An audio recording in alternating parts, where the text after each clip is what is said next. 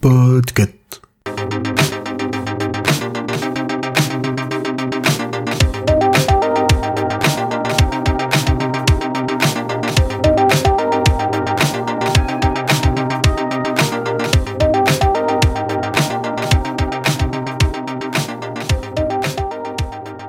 Bonjour à tous et bienvenue dans ce nouvel épisode de Watchlist. Je m'appelle Sarah et aujourd'hui nous allons parler de la série Kevin Can Fuck Himself.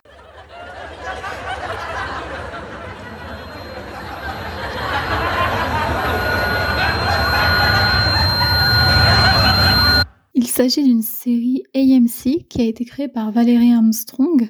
C'est sa première euh, création, même si elle a participé légèrement au scénario de deux épisodes de série auparavant. La saison 1 compte 8 épisodes, elle est disponible sur Amazon Prime. La saison 2 est quant à elle en cours de diffusion sur AMC et arrivera sur la plateforme dans les mois à venir. Je viens d'apprendre qu'il s'agissait de la dernière saison, la série ayant été annulée par Amazon. Pour résumer brièvement la série, on suit la vie d'une femme de sitcom qui est enfermée dans un mariage qui la rend malheureuse et qui cherche à prendre un nouveau départ. Ses espoirs sont rapidement anéantis par un mari égoïste, un éternel enfant, qui se révélera même parfois être un manipulateur. It's about a woman who keeps playing the perfect housewife. Hey, where's our breakfast? You're not supposed to have favorites. Kevin's my husband. Babe, can you go see if my package is here yet? Can't you do it? I'm in the middle of something. Then one day, she realizes what she wants. Whoa, Miss Hercules over here. Is that blood? It doesn't mean you get to be moody. You already used that excuse once this month. You got a special occasion you want to look nice for? I am seeing an ex. What I missed the last 15 years. She wasted her life on this terrible marriage. The money's gone. Kevin drained the account. You ever think about maybe trying to have just a little bit of fun? You can get in trouble for that. You're having trouble, you dick! Ah, the hell, lady? I'm not sorry. And she has this brilliant plan. Good for you, honey. Kevin and Allison, together forever. I'm just so tired. The world revolves around him. And if it doesn't, he just blows it to hell. It has to stop. Can't stop greatness. I know how to make both our lives easier. We are insane, but you're not alone. Things were gonna change. Mother F! My God. Just swear. F is so much worse.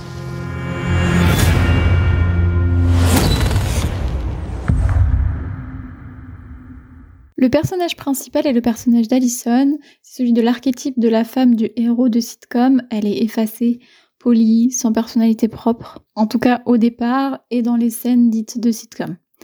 Elle est interprétée par Annie Murphy, une actrice canadienne de 35 ans qui a été primée pour son rôle dans la série Bienvenue à Schitt's Creek.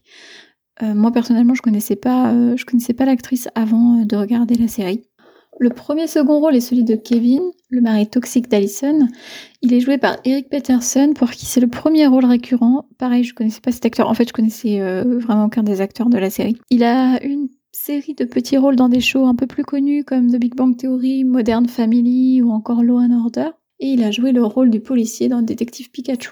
Dans la série, c'est un personnage assez détestable, odieux, irresponsable, parfois misogyne et même grossier. Il est censé représenter euh, l'archétype du mari des sitcoms des années 90, donc un mari très écrasant, qui est toujours représenté en héros et qui prend un petit peu toute la place. Le deuxième second rôle est celui de Patty, c'est la voisine d'Allison et la sœur du meilleur ami de Kevin. Au début de la série, elle fait partie de ce que je vais appeler la clique sitcom, donc elle traîne avec Kevin et sa bande, et elle est là dans les scènes euh, plutôt de sitcom. Au fil de la saison, elle va développer une amitié avec Allison et s'éloigner un petit peu de la bande. Elle est interprétée par Mario Boden, qui a joué dans quelques téléfilms et autres petites séries. Petit fun fact, euh, à la base, quand elle a lu le script des premiers épisodes, elle a hésité finalement à, à quitter la série parce que elle détestait son personnage et finalement elle a changé d'avis en voyant l'évolution euh, qui était prévue euh, au fil de la saison et elle a finalement particulièrement apprécié euh, cette évolution et joué, joué ce personnage. Pour ce qui est des autres personnages récurrents, on retrouve le meilleur ami de Kevin, c'est un personnage plutôt stupide et irresponsable, un peu, euh, Un peu dans la même veine que Kevin, en fait. On retrouve également le père de Kevin, pareil, pas non plus des plus malins, qui participe légèrement à l'intrigue de la sitcom, mais qu'occupe pas une place très importante dans l'histoire. On retrouve également Sam, un personnage du passé d'Allison, qui revient après plusieurs années.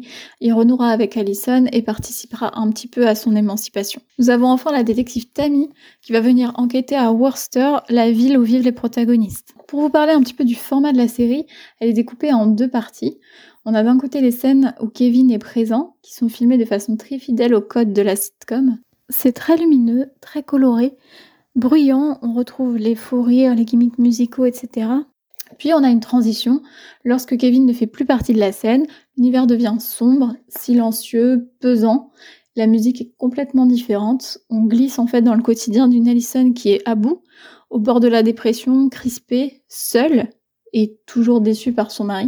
C'est la première chose que j'ai aimée dans la série. Elle casse les codes communs en rassemblant deux genres qui, semble-t-il, n'auraient rien à faire ensemble et c'est vraiment très réussi.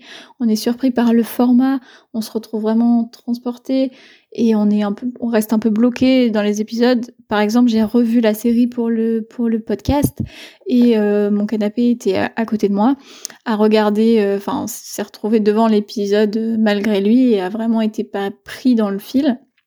Si comme moi vous regardez beaucoup de séries avec des genres relativement différents, vous savez qu'on finit quand même par s'habituer à des ambiances, à des tons, à une musique et on finit par anticiper ou deviner ce qui va se produire. Ici c'est vraiment impossible, déjà par le format, mais en plus l'histoire en elle-même est vraiment presque toujours surprenante. Il n'y a pas un épisode sans que j'ai été surprise par la tournure des événements. Alors, on parle souvent aussi euh, des fins d'épisodes euh, quand, on, quand on parle de séries. Euh, moi, je les ai beaucoup aimées dans cette série, effectivement, mais j'ai surtout beaucoup aimé le début de certains épisodes où on est un peu pris de court, happé par l'intrigue et on s'enfonce directement dans l'épisode. Autre gros point positif à mon goût. L'évolution des personnages d'Alison et de Patty m'a également beaucoup plu, et aussi l'évolution de leur relation, qui à l'origine était inexistante et qui va lentement se transformer en amitié.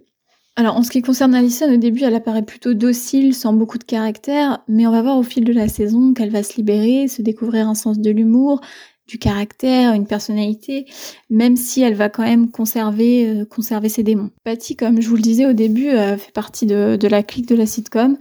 Et on peut dire globalement qu'elle est à peu près aussi détestable que le reste d'entre eux. Mais elle finit par délaisser les garçons et se rapprocher d'Alison. Donc on finit nous par l'apprécier et elle devient touchante même euh, à la fin euh, de la saison. Alors, il est possible que les parties de sitcom soient gênantes, peut-être voire malaisantes pour certains. C'est un peu normal qu'elles soient exagérées comme elles le sont ici, parce que ça sert l'intrigue, mais euh, je comprends que ça puisse être un problème, surtout quand on n'est pas de base fan du genre de la sitcom, ou qu'on n'en a pas forcément beaucoup vu, parce que maintenant les séries se font plus vraiment comme ça. Personnellement, ça m'a pas dérangé. J'ai été très vite entraînée dans l'histoire. Euh, donc ce que j'ai envie de dire pour ceux que ça pourrait déranger ou qui auraient peur de commencer la série à cause de ça, franchement, accrochez-vous, parce que moi je trouve vraiment que la série vaut le coup et vous passeriez vraiment à côté d'une expérience télévisuelle qui, en fait, est assez unique en son genre et qui pourrait agréablement vous surprendre, j'espère.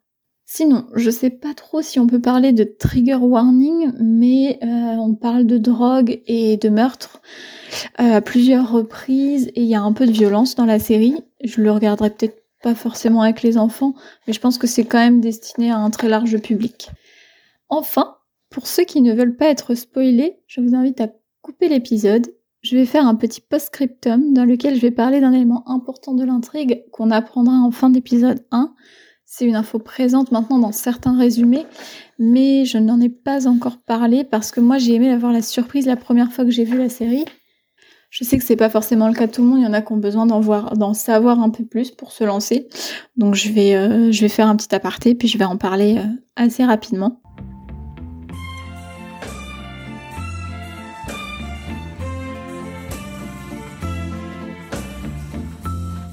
On retourne donc dans le cauchemar qui est la vie d'Alison, qui aura un déclic au fil de l'épisode 1. Pour s'en extirper, elle décide qu'elle va tuer son mari. C'est donc cette aventure qu'on va suivre au fil de la saison, le comment, le quand, le pourquoi, les aléas. Et oui, le pourquoi, parce que c'est vrai qu'on pourrait se dire mais pourquoi elle doit le tuer, pourquoi ne pas tout simplement le quitter? Sauf que le quitter pour elle, c'est impossible. Dans son esprit, il est vraiment impératif qu'elle passe par la case assassinat pour s'en sortir. Il n'y a pas d'autre solution. Je ne vais pas vous en dire plus parce que l'effet de surprise est vraiment la grande qualité de cette série à mon goût et je voudrais pas vous gâcher cette belle aventure. Alors foncez sur Prime, regardez, venez en discuter et donnez-nous votre avis sur les réseaux sociaux. Même si vous n'avez pas aimé, c'est toujours intéressant aussi d'avoir d'avoir le retour de personnes qui n'ont pas le même avis que nous. Merci d'avoir pris le temps de m'écouter et peut-être à bientôt dans un nouvel épisode de Watchlist. My love has no beginning, my love has no end. No front or back, and my love won't bend. I'm in the middle, lost in a spin, loving you.